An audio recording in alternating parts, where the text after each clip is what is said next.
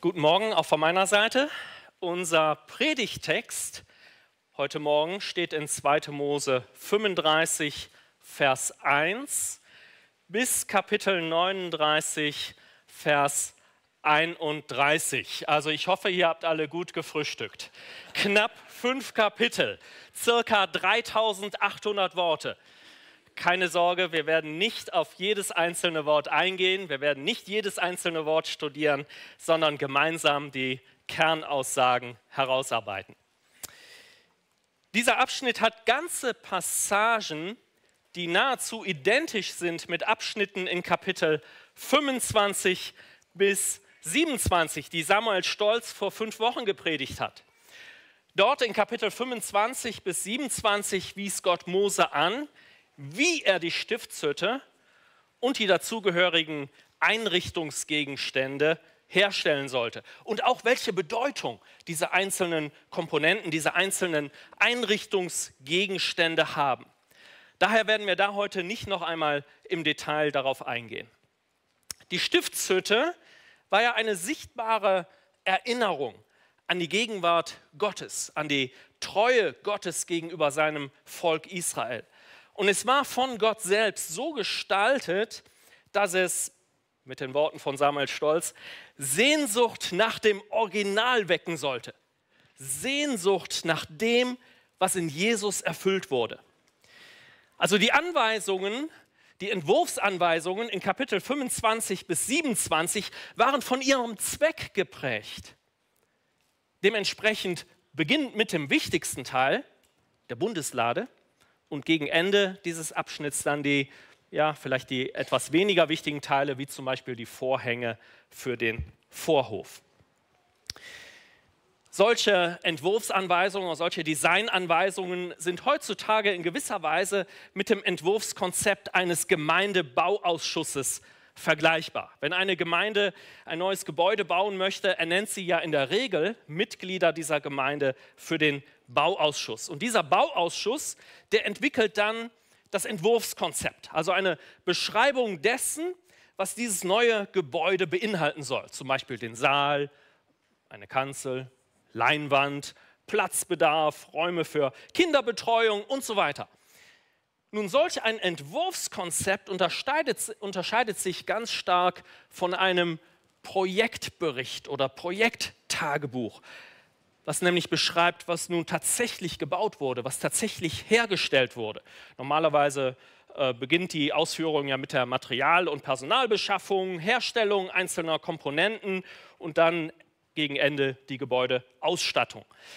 In unserem heutigen Abschnitt in Kapitel 39, Vers 1, äh, Entschuldigung, 35, Vers 1 bis 39, Vers 31 sehen wir so etwas wie einen Projektbericht, der natürlich mit dem Entwurfskonzept in Kapitel 25 bis 27 zusammenhängt. Es handelt sich ja um das gleiche Projekt. Ja. Nun, der Grund, warum Mose das so ausführlich und so detailliert dokumentiert, geht weit über die Herstellung eines Projektberichtes hinaus. Und das werden wir heute sehen. Wir werden sehen, dass es das frühere Entwurfskonzept ergänzt. Es zeigt, wie das Volk Israel durch den Bau der Stiftshütte Gott selber, den Architekten, verherrlicht. Wie es damit Gott groß macht.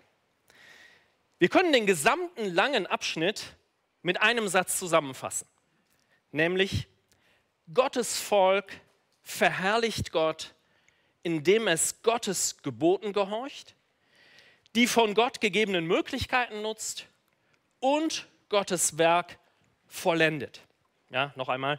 Gottes Volk verherrlicht Gott, indem es Gottes Geboten gehorcht, die von Gott gegebenen Möglichkeiten nutzt und Gottes Werk vollendet. Dementsprechend ist der Hauptaufbau der Predigt. Teil 1 oder Punkt 1, Gottes Gebote befolgen. Punkt 2, von Gott ge gegebene Möglichkeiten nutzen. Und der dritte Punkt, Gottes Werk vollenden. Bevor wir uns die Details ansehen, ist es gut, sich daran zu erinnern, dass dieser Text immer noch Teil des größeren Abschnitts im zweiten Buch Mose ist, nämlich dem großen Abschnitt, der Gottes Bund mit seinem Volk beschreibt. Und der begann bereits in Kapitel 19.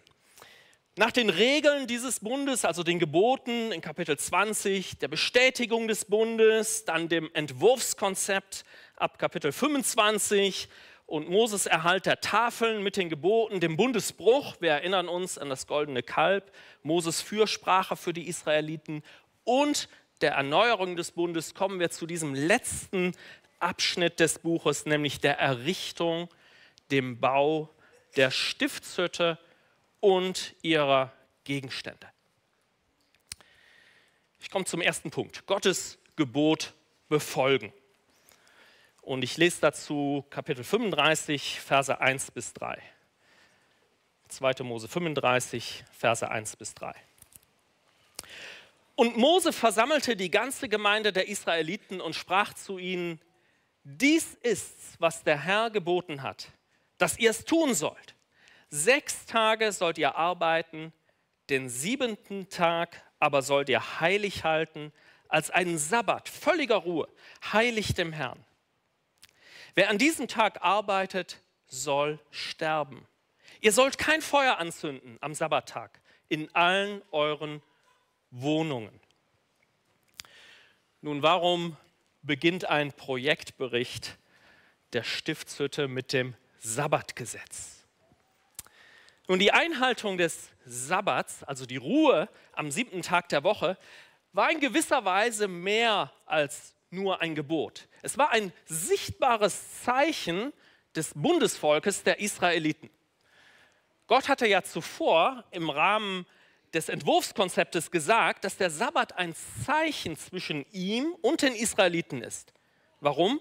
Damit sie wissen, dass er der Herr ist, der sie weiht. Es war sozusagen ein, ein wöchentlicher Beweis, ein wöchentlicher sichtbarer Beweis dafür, dass die Israeliten bereit waren, ihre Verpflichtungen, ihre Bundesverpflichtungen sozusagen einzuhalten und alle Gebote zu halten. Das Sabbatgesetz war ja das vierte Gebot der zehn Gebote, aber es war in gewisser Weise sichtbarer als die anderen der ersten vier Gebote, die sich auf die Beziehung zwischen Gott und seinem Volk bezogen. Denn die Nichteinhaltung der Sabbatruhe würde zum Ausdruck bringen, dass eine Person nicht in einer Bundesbeziehung mit dem Herrn steht. Und die Tatsache, dass äh, die Entwurfsanweisungen, die Designanweisungen mit dem Sabbatgebot endete und heute nun der Projektbericht mit dem Sabbatgebot beginnt, unterstreicht seine Bedeutung zusätzlich. Dieses wichtige Gebot, dieses sichtbare Zeichen der Zugehörigkeit zum Bundesvolk darf nicht vernachlässigt werden. Selbst wenn der Zweck sehr wichtig ist, wie der Bau der Stiftshütte dem Symbol der Gegenwart Gottes. Und selbst wenn eine Arbeit so einfach ist wie das Zubereiten einer warmen Mahlzeit, ganz privat zu Hause, selbst dann musste das Sabbatgesetz eingehalten werden. Selbst in diesem neu entdeckten Eifer, diese Stiftshütte zu bauen, muss Israel sich an diesen heiligen Tag erinnern. Gott nimmt das sehr ernst. Nun, was hat das mit uns zu tun? Ich denke, es fordert uns heraus. Ist unsere Beziehung zu Gott wichtiger als unsere Arbeit für Gott? Hat unsere Beziehung zu Gott Priorität? Ich weiß aus eigener Erfahrung, wie leicht und wie schnell man früh morgens schnell mal nach WhatsApp-Nachrichten schaut oder E-Mails öffnen kann, bevor man überhaupt den Tag mit Gott begonnen hat, bevor man überhaupt Zeit mit ihm verbracht hat. Und das kann man ja dann auch sehr leicht rechtfertigen, ja? Ähm, weil es könnte ja sein, dass da was Wichtiges bei ist, dass einer meiner Brüder oder Schwestern in Not ist und schon auf eine Antwort wartet. Nun, Gott ist mehr an unserer Beziehung zu ihm interessiert, als an unserer Arbeit, als an unserem Dienst für ihn. Wir verherrlichen Gott, wenn wir unsere Beziehung zu ihm Priorität geben und das dann auch im Befolgen seiner Gebote zum Ausdruck bringen.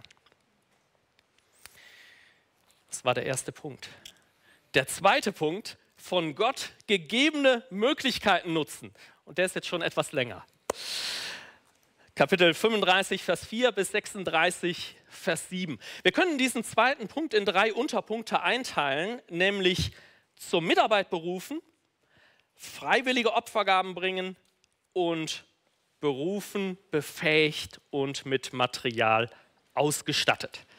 Also der erste Unterpunkt zur Mitarbeit berufen und ich lese uns dazu die Verse 4 bis 19 in Kapitel 35. Und Moses sprach zu der ganzen Gemeinde der Israeliten, dies ist's, was der Herr geboten hat. Erhebt von eurem Besitz eine Opfergabe für den Herrn, sodass ein jeder die Opfergabe für den Herrn freiwillig bringe. Gold, Silber, Kupfer, blauen und roten Purpur, Scharlach, feine Leinwand und Ziegenhaar, rot gefärbte Widderfelle, Dachsfelle und Akazienholz, Öl für die Lampen und Spezerei zum Salböl zu wohlriechendem Räucherwerk, Onyxsteine und eingefasste Steine zum Priesterschurz und zum Brustschild.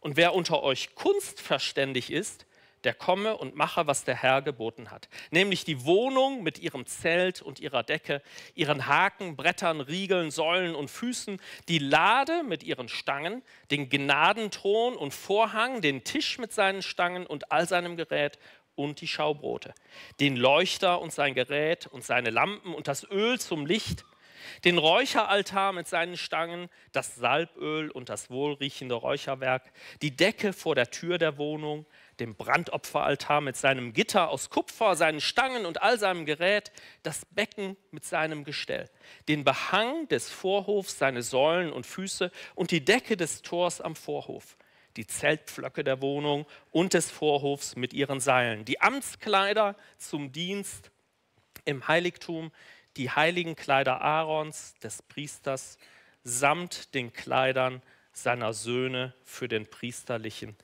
Dienst. Was passiert hier? Nun, Mose beginnt hier mit einem Spendenaufruf. Aber es ist nicht sein Spendenaufruf, sondern er macht diesen, Auf, diesen Aufruf im Auftrag des Herrn. Und der Aufruf, Materialien zu spenden, wird dann durch die Verse 10 bis 19 unterbrochen, in denen Mose die Menschen auffordert, ihre Fähigkeiten einzubringen und sich an der Arbeit beim Bau, bei der Errichtung dieser Stiftshütte zu beteiligen. Mose lädt also niemand ein, der gerade zufällig etwas Zeit übrig hat oder der gerade nichts Besseres zu tun hat, sondern er lädt hier qualifizierte Leute ein. Und wiederum ist das nicht Moses Idee, sondern sie basiert auf Gottes früheren Anweisungen. Und schließlich erinnert Mose das Volk, erinnert es an die verschiedenen Teile, an die verschiedenen Komponenten der Stiftshütte, die gebaut werden soll. Und in den folgenden Versen, Verse 20 bis 29, sehen wir, was als nächstes geschah. Ich werde den Abschnitt nicht vorlesen, sondern nur kurz zusammenfassen. Wir sehen, dass die Menschen, die mit Besitz gesegnet waren, freiwillig geben. Und in Vers 29 finden wir dann eine schöne Zusammenfassung dieses Abschnitts. Den lese ich doch mal kurz. Ähm, 35, Vers 29. Da lesen wir, so brachten die Israeliten, Männer und Frauen, die ihr Herz dazu trieb, freiwillige Gaben zu allem Werk, das der Herr durch Mose geboten hatte.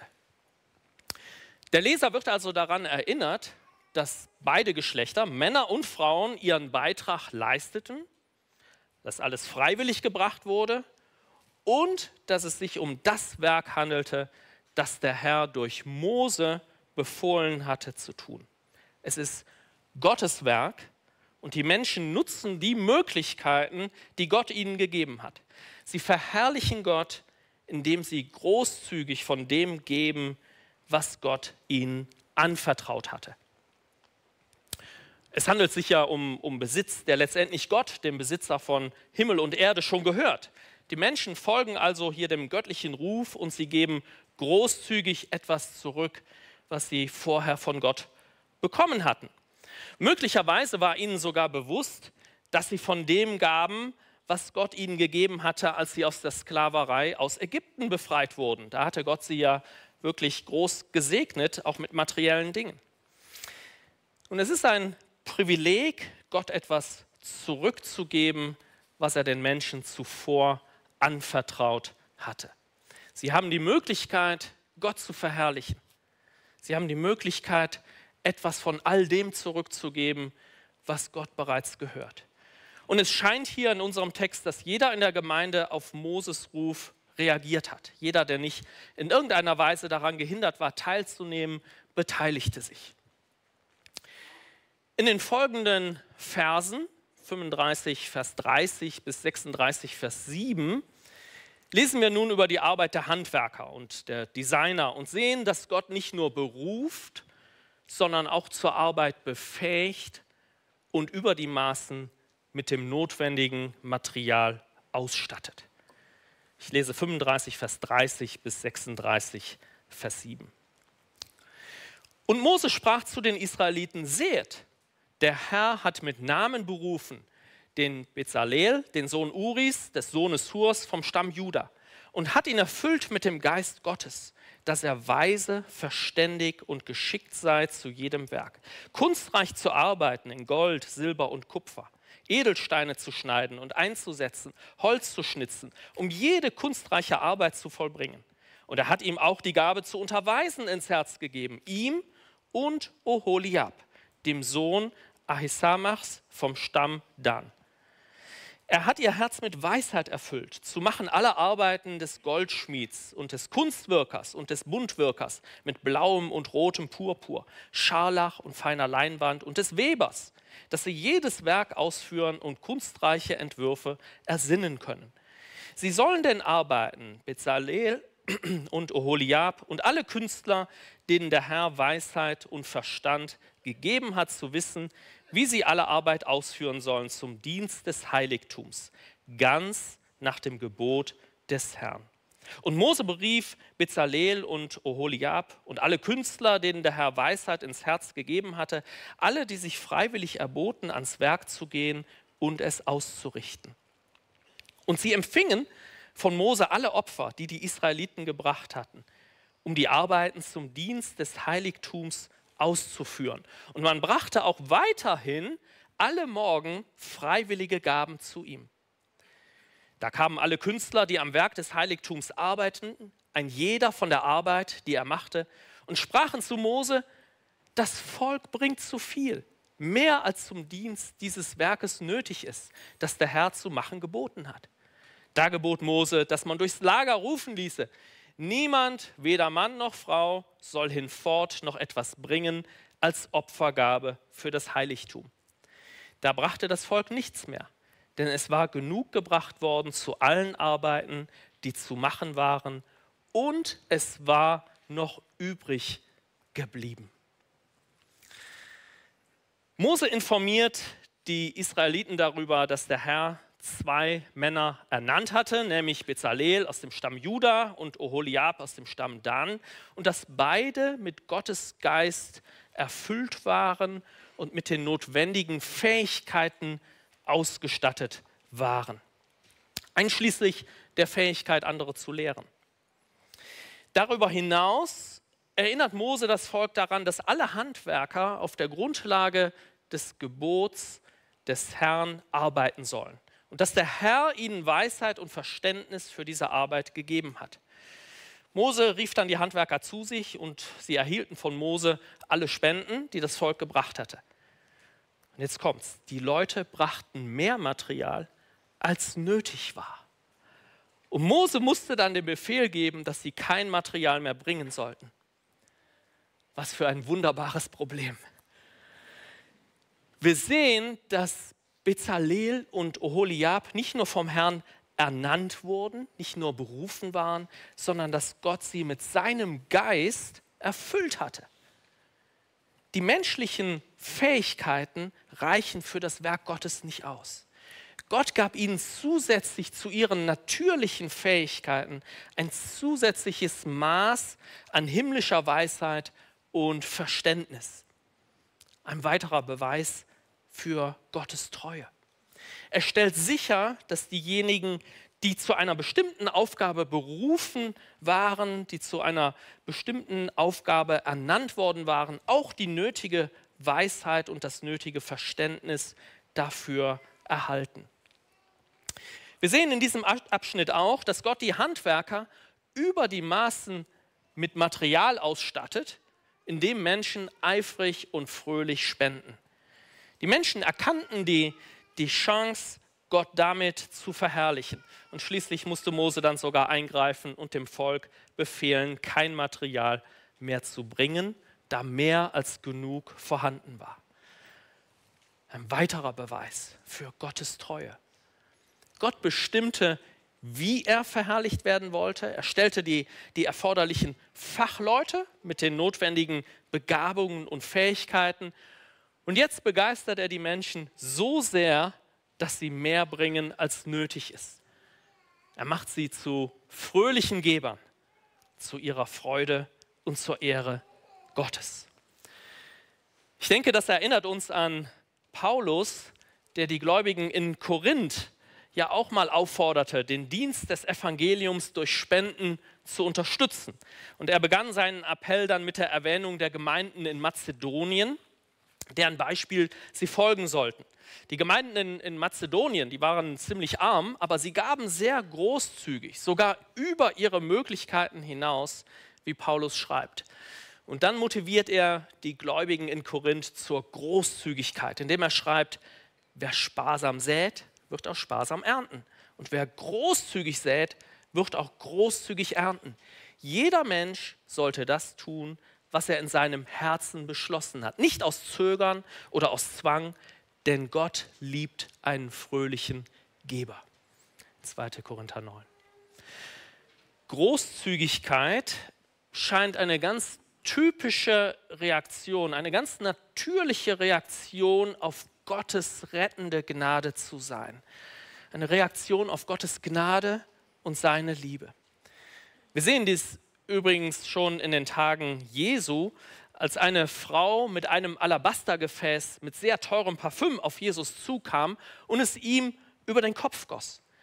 Für die Jünger Jesu, die das sahen, war, war das reine Verschwendung. Für diese Frau war es ein Ausdruck von tiefer Dankbarkeit für die Vergebung, die sie erhalten hatte. Wir sehen in unserem Text hier in 2. Buch Mose die gleiche Großzügigkeit bei den Israeliten die voller Begeisterung dem Ruf Gottes folgten. Was für eine Enttäuschung muss es für diejenigen gewesen sein, die immer noch zögerten, sich am Geben, am Spenden zu beteiligen, als Mose dann befahl, die Spenden einzustellen, falls es solche gab. Sie hatten sich selber von der Beteiligung am Werk Gottes ausgeschlossen. Sie hatten, hatten eine großartige Chance verpasst, Gott zu verherrlichen, indem sie ihre Möglichkeiten nicht nutzten. Nun, was bedeutet das alles für uns? Ich denke, es ist nicht zu übersehen, oder? Es ermutigt uns, Gott zu verherrlichen, indem wir die Möglichkeiten einsetzen, die Gott uns gegeben hat. Unsere Zeit, unsere Fähigkeiten, unseren Besitz. Gottes Gegenwart, Gottes globale Gegenwart ist ja durch seine, durch seine globale Gemeinde sichtbar die dann durch lokale Gemeinschaften repräsentiert werden. Gott möchte unsere persönlichen Möglichkeiten nutzen, um seine Gemeinde weltweit zu gründen, weltweit zu bauen, zu erbauen.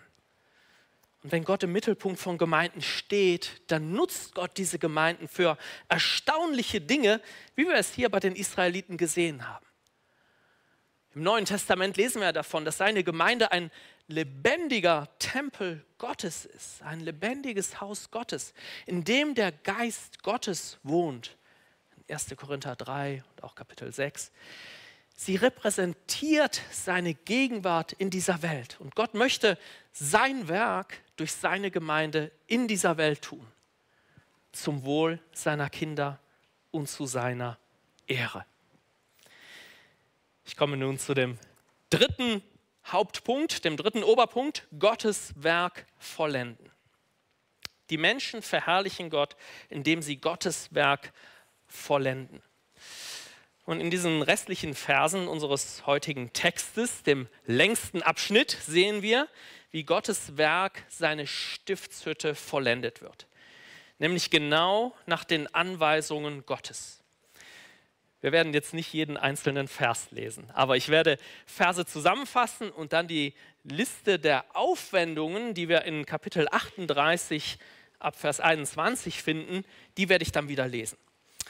Wir können auch diesen dritten Punkt in drei Unterpunkte zusammenfassen, nämlich Gottes Werk vollenden.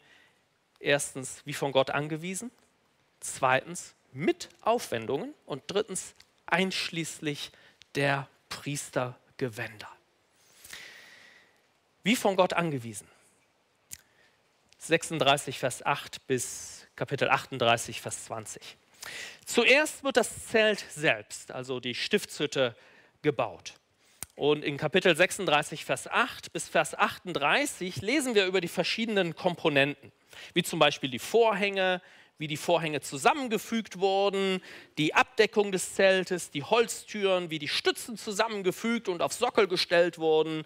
Und wenn wir das mit den Anweisungen in 2. Mose 26 vergleichen, dann sehen wir, dass Mose einige Details wiederholt, andere Details wiederum nicht. Und der Grund ist zweifach. Erstens besteht der Zweck unseres heutigen Textes darin zu zeigen, wie es gebaut wurde und nicht darin, die Verwendung und den, den, äh, die Bedeutung der einzelnen Komponenten noch einmal zu erklären. Und zweitens hatte Mose sicherlich auch einen stilistischen Grund, denn er wollte sicherlich die Leser nicht ermüden mit Wiederholungen oder irgendeiner Art von Monotonie äh, hier erzeugen. In Kapitel 37, Verse 1 bis 9 geht es dann weiter und wir lesen vom Bau der Bundeslade, dieser kostbaren und mit Gold bedeckten Holzkiste, diesem wichtigsten aller Gegenstände, die die zehn Gebote enthielt und die mit dem Gnadenstuhl gedeckelt war. Zusätzlich zu den Einzelheiten in Kapitel 25, da haben wir nämlich schon die Einzelheiten in Kapitel 25, Verse 10 bis 22. Aber zusätzlich sehen wir hier, dass Bezalel die Bundeslade baute. Das heißt, der oberste der Baumeister, der besonders mit dem Geist erfüllt war, wurde der wertvollste Gegenstand von allen anvertraut. Und dann geht es weiter mit der Konstruktion des Tisches, des Leuchters, des Räucheraltars. Eine kurze Anmerkung zur Zusammensetzung des Salböls und Weihrauch und den Bau des Hauptaltars. Und es handelt sich bei diesen Beschreibungen nahezu um dieselben Beschreibungen wie bei den früheren Designanweisungen, mit Ausnahme der Verbform und geringfügigen stilistischen Abweichungen. In Kapitel 38, Vers 8 sehen wir dann den Bau des Bronzebeckens und des dazugehörigen Gestells. Und, und Mose fügt hier hinzu, dass diese aus Spiegeln der Frauen hergestellt wurden, die vor der Tür der Stiftshütte Dienst taten. Für Spiegel wurde Bronze höchster Qualität verwendet und Bronze aus anderen Gegenständen war möglicherweise nicht geeignet für den Zweck eines Gegenstandes in der Stiftshütte. Der genaue Dienst der, der hier erwähnten Frauen ist unklar. Es könnte sich um die Wasserversorgung gehandelt haben, Essenszubereitung oder auch irgendeinen anderen Dienst. Aber offenbar wurde dieser Dienst zur Tradition, denn wir lesen von diesem Dienst später noch einmal in 1 Samuel 2. Der Bericht fährt dann mit dem Bau des Hofes fort, Kapitel 38, Vers 9 bis 20 und wiederum bis auf die Verbform und einigen stilistischen Variationen nahezu identisch mit den früheren Beschreibungen in Kapitel 27, Verse 9 bis 19. Und dann kommt sie, die Bestandsaufnahme, das Inventar der verwendeten Materialien. Wir finden diese Bestandsaufnahme, diese Aufwendungen in Kapitel 38, Vers 21 bis 31. Und diese, dieses Inventar, diese Bestandsaufnahme der Aufwendungen wollen wir uns wieder etwas genauer anschauen. Und ich lese dazu Kapitel 38, Verse 21 bis 31. Dies ist die Summe der Aufwendungen für die Wohnung des Gesetzes, die nach dem Gebot des Mose errechnet wurde von den Leviten unter der Leitung Itamars, des Sohnes Aarons, des Priesters.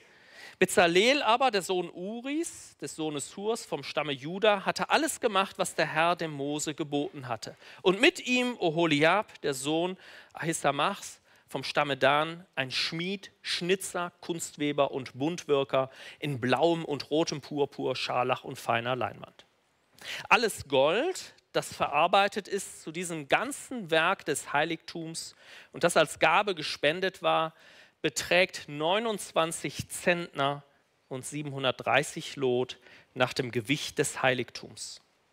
Das Silber aber, das die Zählung der Gemeinde erbrachte, betrug 100 Zentner, 1775 Lot nach dem Gewicht des Heiligtums. Auf den Kopf ein halbes Lot nach dem Gewicht des Heiligtums von allen, die gezählt wurden, von 20 Jahren an und darüber. 603.550 Mann. Aus den 100 Zentnern Silber goss man die Füße der Bretter und die Füße des Vorhangs. 100 Füße aus 100 Zentnern, je einen Zentner für einen Fuß. Und aus den 1775 Lot wurden die Nägel der Säulen gemacht und ihre Köpfe und ihre Ringbänder überzogen. Das Kupfer aber, das gespendet war, betrug 70 Zentner, 2400 Lot. Daraus wurden gemacht die Füße an der Tür der Stiftshütte und der Altar und das Gitterwerk daran und alle Geräte des Altars. Dazu die Füße des Vorhofs ringsherum und die Füße des Tors am Vorhof, alle Zeltpflöcke der Wohnung und alle Zeltpflöcke des Vorhofs ringsherum. Und wir sehen in diesem Inventar, in dieser Liste der Aufwendungen lediglich Edelmetalle. Diese Liste enthält auch keine zusätzlichen Informationen zum Design oder zur Bedeutung der einzelnen Komponenten, sondern sie konzentriert sich auf den, ja, man möchte fast sagen, hundertprozentigen Erfolg beim Sammeln dieser benötigten Materialien. Die Menschen waren im Reinen mit Gott. Sie gaben alles, was man von ihnen erwarten konnte, weil sie Gott verherrlichen wollten. Eine interessante Beobachtung finden wir in den Versen 25 bis 26. Wir sehen, dass die Menge an Silber nicht das Ergebnis einer freiwilligen Spende war, sondern dass sie sich aus der Verpflichtung ergab, ein sogenanntes Sühnegeld von einem halben Schekel pro Person zu zahlen. Die hier genannte Menge, 100 Zentner und 1775 Lot, deutet darauf hin, dass jeder im Volk, der 20 Jahre oder älter war, der Auflage tatsächlich nachgekommen war, einen halben Schekel zu zahlen. Gottes frühere Anweisung in 2. Mose 30 machte deutlich, dass das Silber nicht Teil der freiwilligen Gabe sein sollte. Es musste aus dem Sühnegeld stammen, was die Israeliten daran erinnerte, dass ihre Natur, ihre sündige Natur Sühne erforderte. Und diese Sühne wurde durch die Spende eines halben Schekels von jedem Erwachsenen symbolisiert. Und später wurden diese Einnahmen dann für den Betrieb der Stiftshütte verwendet. Was für eine klare Vorschau auf das Evangelium und das, was Jesus für uns getan hat. Es war ja Gottes Wunsch von Anfang an, eine Beziehung zu uns zu haben. Und es ist Gottes Wunsch heute, uns vom ewigen Tod zu retten. Und von Geburt an entsprechen wir nicht den Maßstäben Gottes und spiegeln nicht seine Herrlichkeit wider. Von Geburt an verdienen wir es mit Recht für alle Ewigkeit von Gott getrennt zu sein. Wir verdienen den ewigen Tod. Und der einzige Ausweg ist ein für Gott annehmbares Sühneopfer. Und genau das geschah, als Jesus für völlig verlorene Menschen, für eine verlorene Menschheit starb. Der Gerechte, für die Ungerechten. Jesus wurde für uns zur Sünde gemacht, damit wir vor Gott als gerecht dastehen können. Er zahlte den Preis, um Vergebung zu erkaufen, damit wir ewiges Leben anstelle des ewigen Todes haben können und eine Beziehung mit einem heiligen Gott. Für die Israeliten in unserem Predigtext lag dies ja noch in der Zukunft. Und Gott gab ihnen dieses Symbol und viele andere Symbole als eine Vorschau auf das, was er in Jesus tun würde.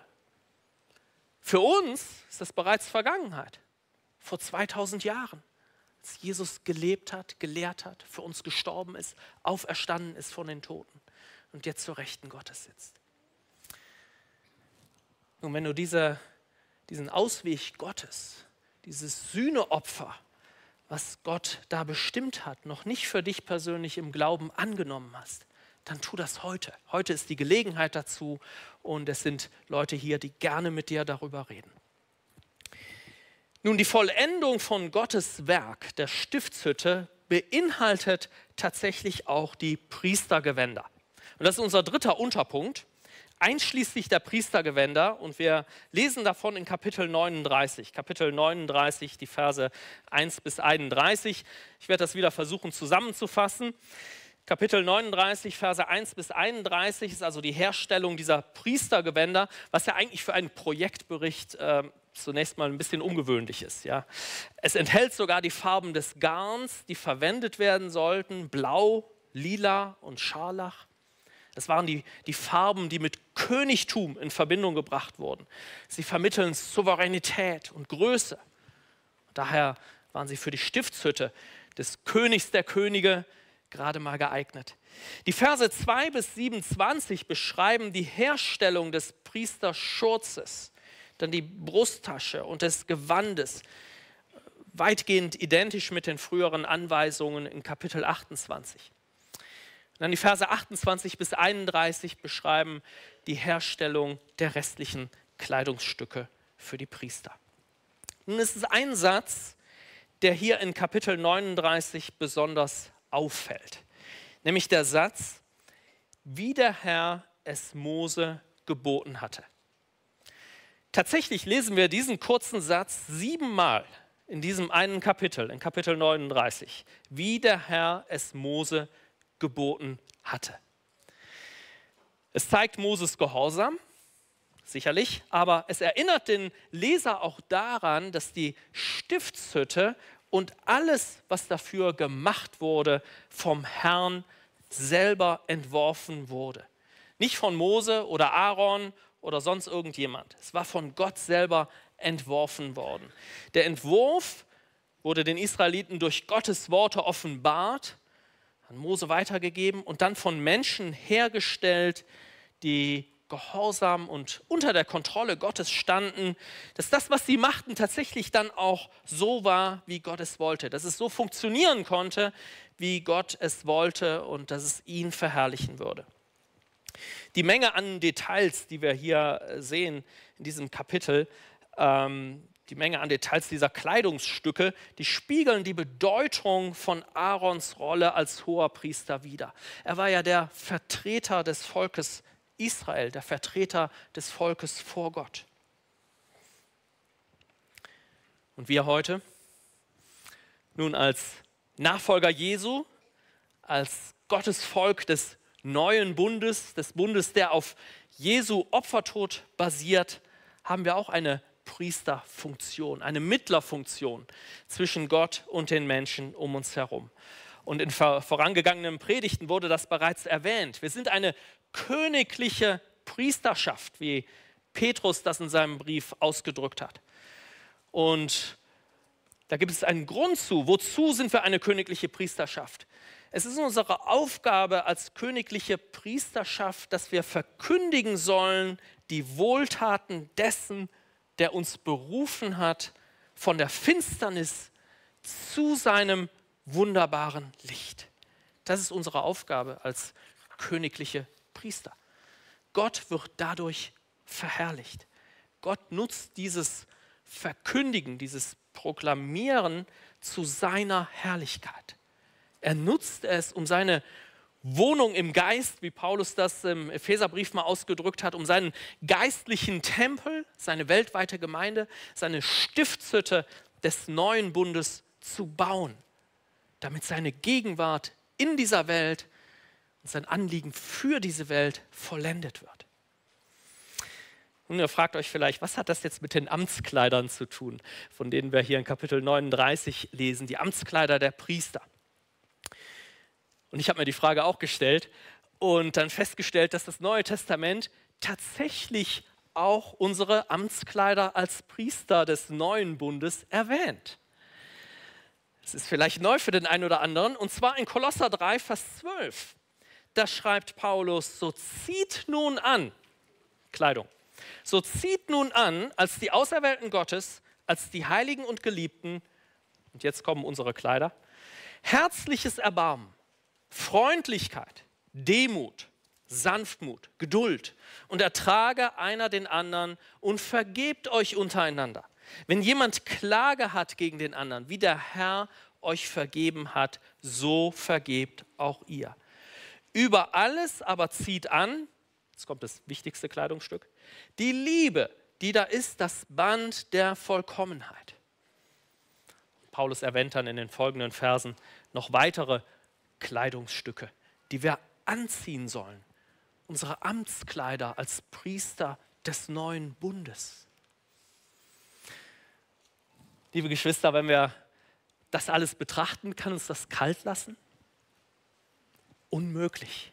Gott möchte uns mit all unseren Schwächen, mit all unseren Unzulänglichkeiten nutzen, um sein Werk in dieser Welt zu vollenden.